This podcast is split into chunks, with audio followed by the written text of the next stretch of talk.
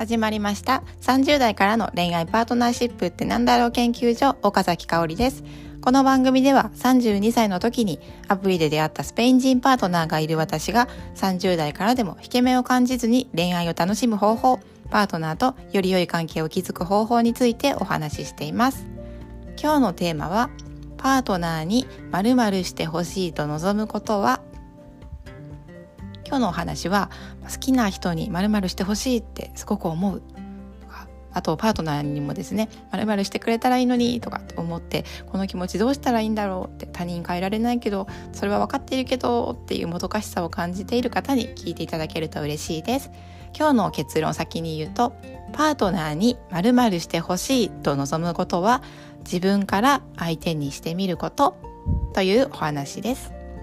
では今日はまず最初に私はフリーランスになる前保育士をしていたんですがその時のエピソードをお話しします。私は保育士3年目ぐらいからですね保護者懇談っていうのをするようになったんですね。でその保護者懇談っていうのは保護者と、まあ、自分保育士の担任が、まあ、1対1でお話を1人ずつしていくっていう時間1人15分とか20分ぐらいでしたかね10分だったかな、まあ、それぐらい1人1人でゆっくり話す時間っていうのがあったんですよね。でその中ではやっぱりよく悩みを相談されていました例えば「どうしたらうちの子思いやりのある子に育ちますかね?」とか「どうしたら挨拶をする子になりますか?」とかあとは家に帰ると本当にマシンガンマシンガントークが止まらなくて困って疲れてるんですけどどうしたらいいですかとか、まあ、いろんなことを聞かれたんですよね。で保育士3年目の時の私っていうのは、まあ、当時24歳とか5歳25歳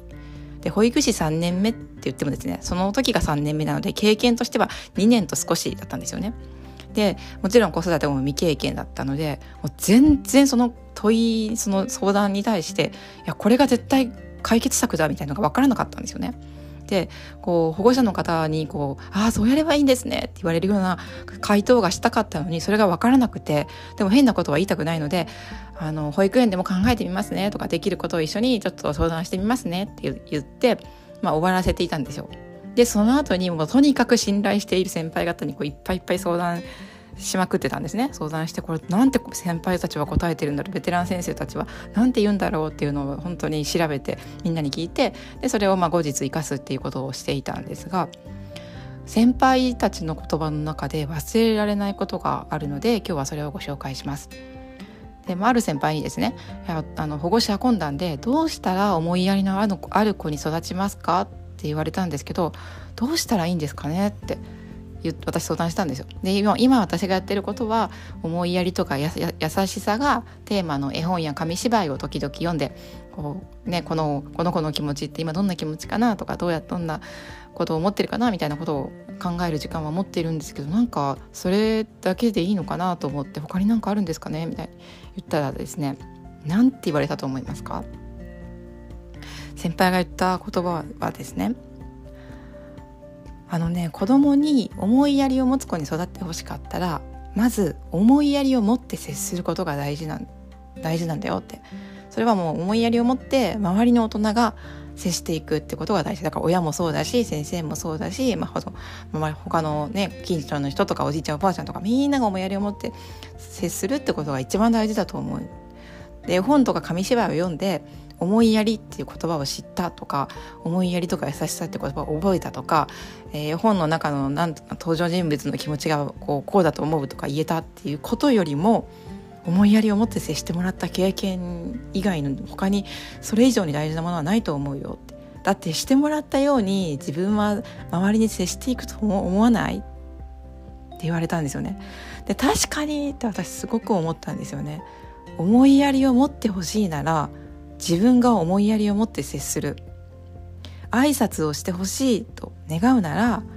自分が挨拶をする。でマシンガントークが止まらないんだったらまず子供の話を聞く。で例えば夜ご飯中に止まらないっていうお悩みだったのでこれはご飯の前に本当にもう数分でいいから本当に聞く時間を持ってみるっていうことを提案したら食べるようにあのもパクパク食べるようになったらしいんですよね。なのでこれはもう本当に先輩方のアドバイスのおかげだなと思った事例がありました。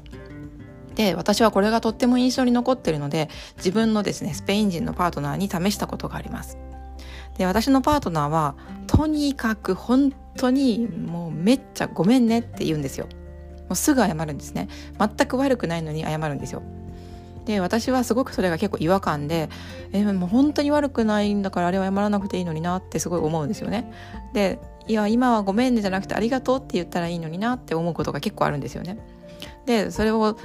パートナー本人に伝えたこともあるんですけどでもそんなことを言われてもいきなり癖癖というかもう習慣になってるので治らないんですよねでどうしようかなどうしたらいいんだろうなっていうのを思った時に、まあ、さっきの先輩の言葉を思い出してあありがとうって言ってほしいんだったら私がもうありがとうって言おうって思ったんですよ。なので本当に本当に本当に意識してもうあの頻度高く言ってます。ありがとうって。でそしたらですね、まあ、少しずつではあるんですけどパートナーの口からありがとうっていうことが増えた気がしてます。これ感覚なんですけどね。なのでもしパートナーとか好きな人になんかこうしてほしいなとかこうしてくれたらいいのにって思うことがあったら一回立ち止まって考えてみたらいいと思うんですよね。そのしてほしいって思ってることを自分はしてるのかなってでも相手は変えられないけどでも自分の行動だけは本当に自分で変えることができますよね。でそのまるしてほしいなって相手に求めているっていうことはきっと自分が何かしら大切にしたいところだったりとか大切にしたい価値観がそこにあるはずなんですよねだからきっとまるしてほしいって思うんですよね。私がこうごめんねじゃなくてありがとうって言ってほしいのもきっとこう感謝感謝がすごい大事っていうのを思ってたりとかこう悪くないのにこうごめんねってこう謙遜しなくていいっていうのもすごいあるあるんだと思うんですよね。だからそれはすごい自分が大事にしたい価値観でもあるから相手を変えるためにするのではなくって自分の価値観を大切にするためにもまずは自分のために意識して行動を変えてみる。その結果相手を相手も変わることがあるかもしれないなと思っています。ということで今日はパートナーに〇〇してほしいと望むことは自分から相手にしてみましょうっていうことをお話ししました。いかがだったでしょうか？保育士時代の先輩方の言葉は、まあ、今でも本当によく思い出すんですよね。まあ、保育に関するこうアドバイスをいただいたんですけどでも保育以外のことでも本当に応用できることたくさんあるなと思っています。でその中でもですねもう一つ印象に残っている言葉を今日はご紹介させてください。えー、保育先輩の言葉でですね、まあ、その私がいろんなあの思いやりを持つ子にどうやって育ったらいいんだとか挨拶できる子はどうしたらいいんだとかって思ってた時に一つ言われたのはといい意味で保育園の期間だけでどうにか子供をこうやって挨拶できるようにしてあげようとかあの思いやりのある子に育てようみたいなことをちょっと手放すってこともすごい大事だと思うよって言われたんですよね。で私はよくその時はえ？って思ったんですけどどういうこと頑張らないってことって思ったんですけどそれはもちろん決してそういう意味ではないんですよね。どういうことかっていうと挨拶してほしいな挨拶ができる子になってほしいなって思ってもねどれだけ周りの大人が親も担任の先生も他の人もねこういっぱいいっぱい挨拶する人に囲まれていたとしても子どもの性格とか、まあ、いろんなことを理由にね恥ずかしさがすごく大きくてなかなか挨拶するのができないなって子もいるかもしれないし、うんと、なかなかねこう思ったようにこう変わらないっていう子もいるかもしれないんだよね。でも子どもたちの人生っていうのは保育園の後も小学校に行ってとか中学校に行ってってずっと続いていくわけだし自分が挨拶したいなって思ったタイミングで自分からするようになると思うんだよね。